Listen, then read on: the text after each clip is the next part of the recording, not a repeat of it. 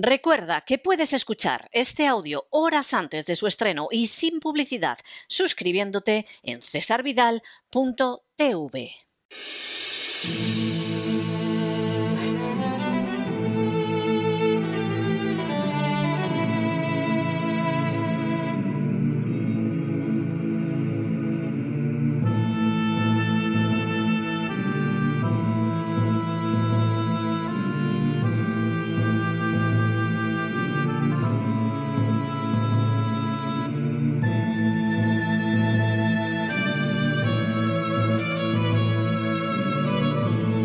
La voz con César Vidal, desde el exilio. Muy buenos días, muy buenas tardes, muy buenas noches y muy bienvenidos a esta nueva singladura de La voz.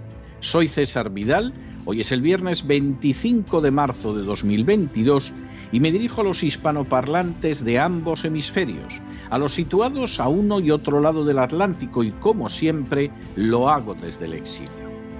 Corría el año 1796 cuando el primer presidente de los Estados Unidos, George Washington, pronunció el discurso de despedida de su cargo. La joven república tenía pocos años y en esta ocasión Washington decidió dejar unas líneas maestras sobre lo que debería ser su futuro. A juicio de Washington, los Estados Unidos tendrían que evitar los enfrentamientos partidistas y ser conscientes de que los legisladores y gobernantes habían de buscar el bien común. Igualmente, los políticos tenían que comprender que no sería posible mantener la República recientemente fundada si no se basaba en la moralidad y la religión que entonces profesaban la inmensa mayoría de los americanos. A decir verdad, según Washington, nadie que pretendiera acabar con esos grandes pilares de la felicidad humana, como los describió, podría ser considerado patriota, y era absurdo pensar que la moralidad podría prevalecer sin sustentarse en principios religiosos. Finalmente, Washington señaló cuál debería ser la posición de la República en política exterior, afirmando la gran regla de conducta para nosotros respecto a las naciones extranjeras es extender nuestras relaciones comerciales y tener con ellas tan poca conexión política como sea posible. Resulta totalmente carente de sabiduría el implicarnos mediante lazos artificiales con las vicisitudes ordinarias de la política europea o las combinaciones y colisiones ordinarias de sus amistades y enemistades. ¿Por qué deberíamos entrelazar nuestro destino con el de cualquier parte de Europa? De ser así, tendríamos que poner en peligro nuestra paz y prosperidad en las bregas de la ambición, la rivalidad, el interés, el humor o el capricho europeos. Nuestra verdadera política es mantenernos aparte de alianzas permanentes con cualquier porción del mundo extranjero. Y en cuanto a los acuerdos ya existentes, en mi opinión, es innecesario y sería estúpido ampliarlos. Las palabras de Washington difícilmente hubieran podido ser más acertadas. La política exterior de los Estados Unidos tenía que ser la de mantener relaciones comerciales con todos los países y a la vez evitar tener alianzas políticas y militares que pudieran convertirse en permanentes. De hecho, estas alianzas solo deberían darse en situaciones excepcionales y de manera muy breve. Al respecto, involucrarse en Europa era lo peor que podía acontecerle a la joven República Americana. Actuar así, de hecho, pondría en peligro la paz y la prosperidad de los Estados Unidos. Hace más de dos siglos que George Washington pronunció estas palabras y hoy en día resultan más verdad que nunca. Ayer fue el aniversario del inicio de los bombardeos de la NATO sobre Yugoslavia. Sin ánimo de ser exhaustivos, los hechos son los siguientes. Primero, el 12 de marzo de 1999, violando una vez más las promesas formuladas a Gorbachev y a Yeltsin, la OTAN amplió su número de miembros dando entrada a la República Checa, a Hungría y a Polonia en una ceremonia celebrada en Independence, Missouri. Segundo, 12 días después, el 24 de marzo de 1999, dio inicio la denominada Operation Allied Force, es decir, Operación Fuerza Aliada. La citada operación pretendía que la OTAN aplastara a la República Federal de Yugoslavia desde el aire, razón por la cual los bombardeos se prolongarían hasta el 11 de junio del mismo año.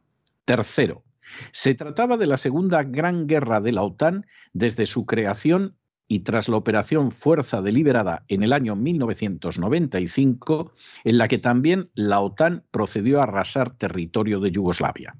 Cuarto, esta segunda invasión de Yugoslavia por la OTAN fue iniciada de manera unilateral y sin contar con ninguna autorización previa del Consejo de Seguridad de la ONU, por lo que numerosos analistas consideraron que se trataba de una violación flagrante de la Carta de las Naciones Unidas y que buena parte de las acciones bélicas constituían crímenes de guerra.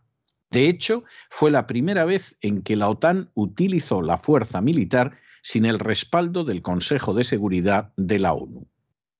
Quinto, los bombardeos costaron la vida a 462 soldados, 114 policías especiales, más de 5.000 civiles yugoslavos y tres periodistas. También murieron dos soldados de la OTAN, aunque fue en un accidente de helicóptero fuera de operaciones de combate. Sexto, la justificación para el ataque de la OTAN fue que el 23 de marzo, es decir, justo el día anterior a comenzar los bombardeos, Yugoslavia se había negado a admitir en su territorio la presencia de contingentes armados de la OTAN. El hecho de que la negativa yugoslava fuera seguida por un bombardeo masivo en menos de 24 horas deja de manifiesto que el ataque estaba planeado desde hacía un tiempo considerable. Séptimo, la OTAN no se limitó a bombardear instalaciones militares, sino que bombardeó también objetivos económicos y sociales estratégicos como puentes, instalaciones gubernamentales oficiales y fábricas, utilizando misiles de crucero de largo alcance para acabar con objetivos muy defendidos como instalaciones estratégicas en Belgrado y Prístina. Octavo, las fuerzas aéreas de la OTAN también se enfocaron en la infraestructura como las plantas de energía, las plantas de procesamiento de agua y la emisora estatal, no solo dejando sin agua y sin luz a Yugoslavia, sino causándole además un extraordinario daño ambiental y económico. Noveno. Entre las armas utilizadas por la OTAN para bombardear Yugoslavia se encontró también el uranio empobrecido, cuyas secuelas padecieron algunos soldados de la propia OTAN, especialmente italianos, y sobre todo la población civil serbia.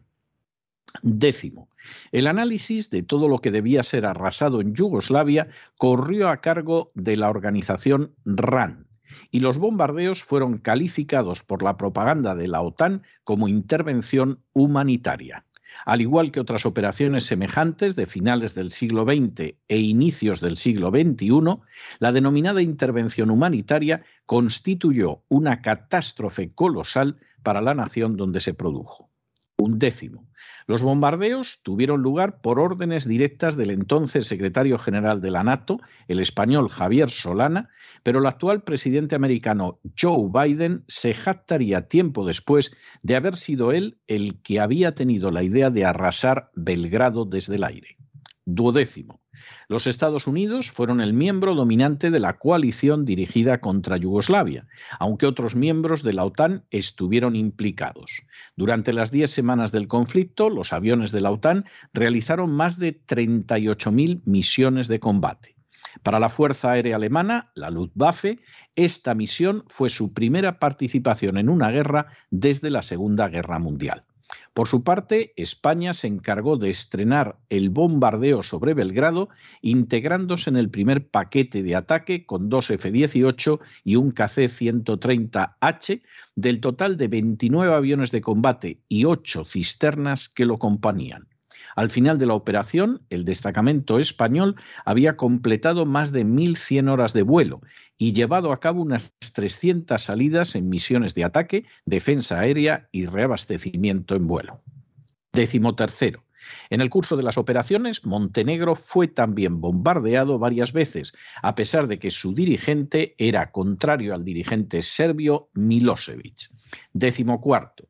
El 7 de mayo, la OTAN bombardeó la embajada china en Belgrado matando a tres periodistas.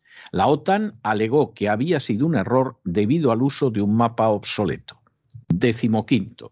Ante los bombardeos, un equipo de negociación formado por rusos y finlandeses consiguió convencer al presidente Slobodan Milosevic para que cediera. Y así Milosevic acabó aceptando una presencia militar dentro de Kosovo, encabezada por la ONU, pero que incorporaba tropas de la OTAN. Décimo sexto.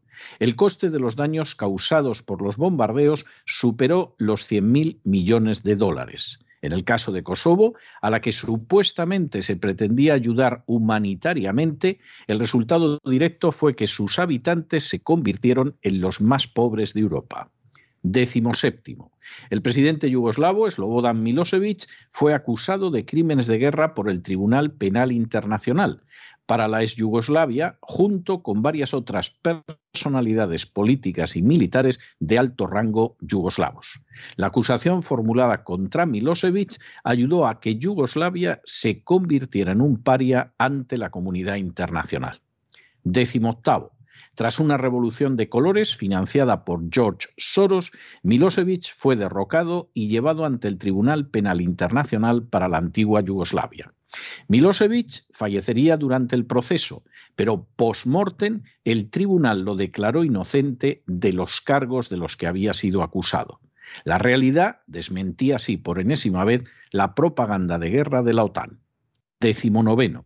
La guerra vino seguida por el desplazamiento de cientos de miles de refugiados y por la proclamación posterior de la independencia de Kosovo.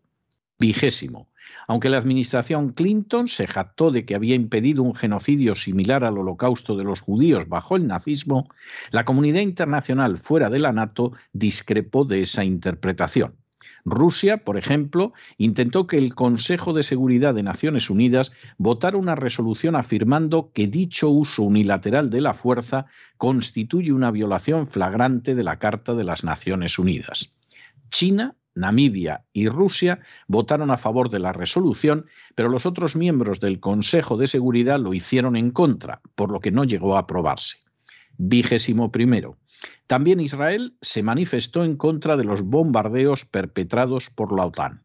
El ministro israelí de Asuntos Exteriores, Ariel Sharon, los calificó como un acto de intervencionismo brutal mientras que Liaquín Haetzny afirmó que los serbios deberían ser los primeros en recibir la ayuda de Israel.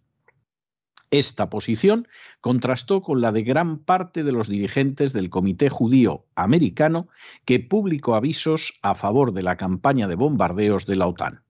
Vigésimo segundo.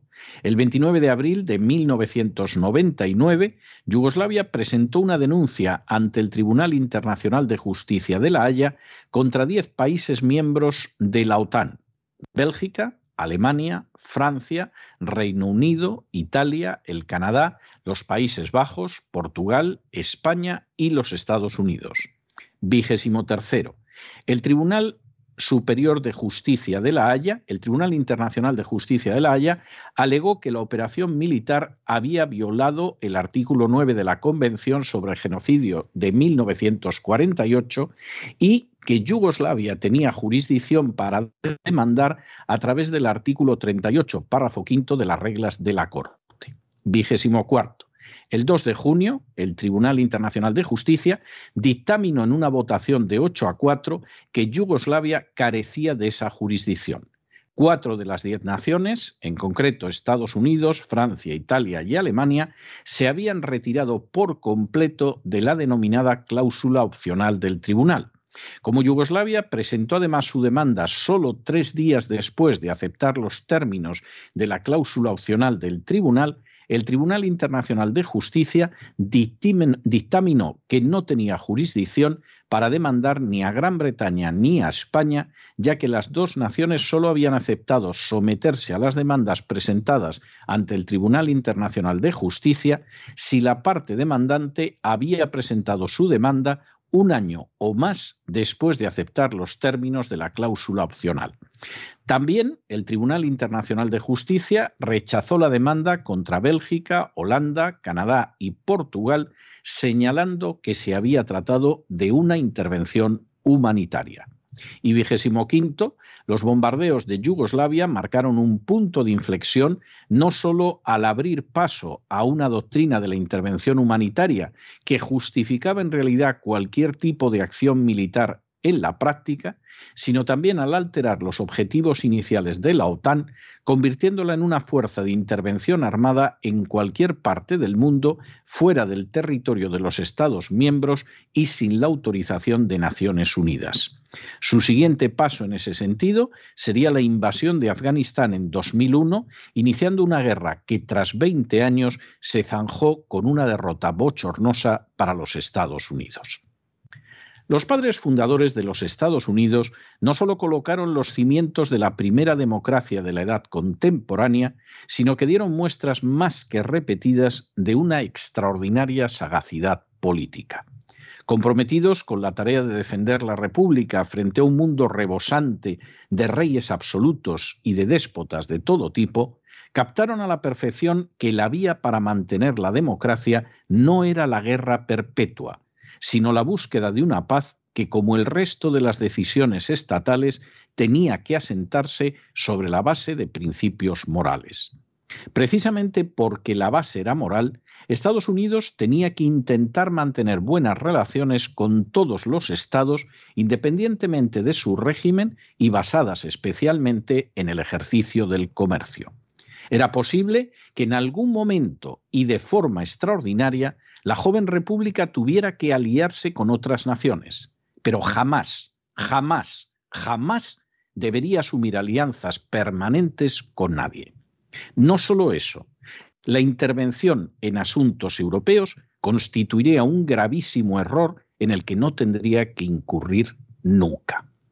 La creación de la OTAN no fue un invento americano, sino británico y desde el principio sus fines quedaron definidos como mantener a los americanos dentro, a los rusos fuera y a los alemanes abajo, es decir, someter a Europa a un equilibrio de poder que beneficiara fundamentalmente a Gran Bretaña.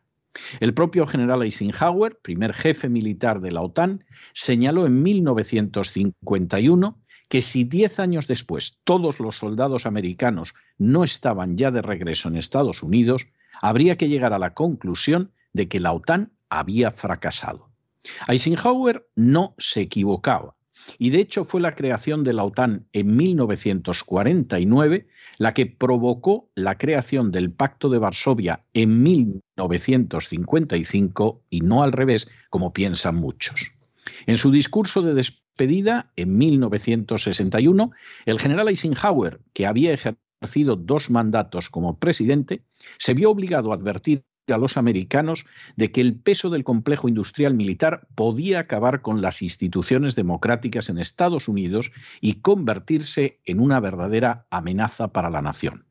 Eisenhower no erró en sus temores y la persistencia de la OTAN tras la caída de la Unión Soviética en 1991 constituye una buena prueba de ello. En lugar de crear en Europa una zona desnuclearizada, unida por acuerdos de paz y cooperación y que integrara a Rusia, el complejo militar industrial siguió ampliando la NATO hacia el este, y la convirtió en un instrumento de agresión en todo el planeta. Ningún país de la OTAN fue atacado por Yugoslavia, pero la nación fue invadida y arrasada desde el aire con la excusa criminal de una intervención humanitaria. Lo mismo sucedería con Afganistán, país situado, por cierto, bien lejos del escenario europeo. Y a esas intervenciones, sin la menor justificación, han ido siguiendo otras acercando cada vez más al mundo hacia la posibilidad de un holocausto nuclear para beneficio de unas élites desalmadas a las que el derramamiento masivo de sangre inocente no les importa nada. En paralelo, otra potencia situada en Asia, China, parece haber aprendido de la enseñanza de los padres fundadores de Estados Unidos rechazando las alianzas militares permanentes con otras naciones y centrándose en fortalecer los lazos comerciales sin importar ningún tipo de consideración. En el mundo en el que vivimos, la desaparición de la OTAN constituiría una auténtica bendición para Europa, pero también para los Estados Unidos. Europa no tendría que vivir con la ominosa amenaza de una guerra nuclear en su territorio, No tendría que intervenir en lejanos conflictos en distantes lugares. No tendría que ver sometido su bienestar y desarrollo a lo que se decide en otro continente situado a miles de kilómetros de distancia.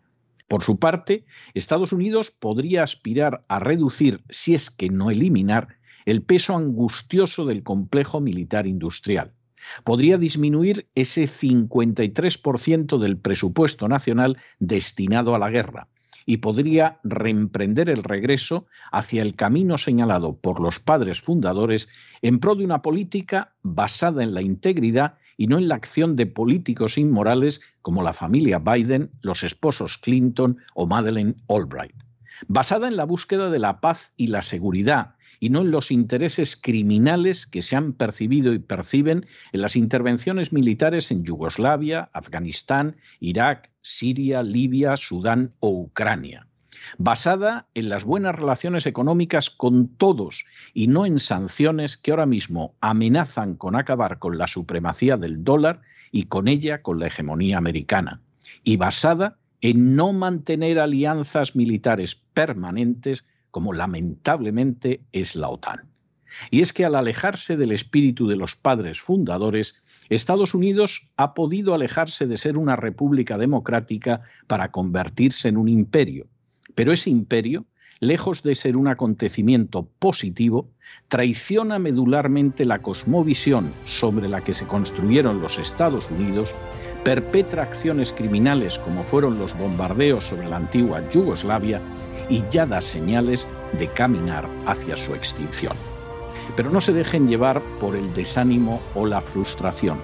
Y es que a pesar de que los poderosos muchas veces parecen gigantes, es solo porque se les contempla de rodillas y ya va siendo hora de ponerse en pie. Mientras tanto, en el tiempo que han necesitado ustedes para escuchar este editorial, la deuda pública española ha aumentado en cerca de 7 millones de euros y, por cierto, aumentará más siquiera porque el gobierno social comunista y la oposición han decidido gastar más dinero en una peligrosísima alianza que debería desaparecer y que se conoce como la OTAN. Muy buenos días, muy buenas tardes, muy buenas noches. Les ha hablado César Vidal desde el exilio. Que Dios los bendiga.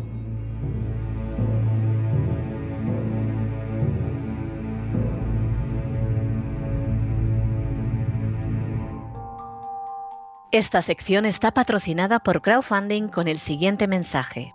Nuestro Señor Jesucristo, el único Dios verdadero, es misericordioso y nuestro Salvador.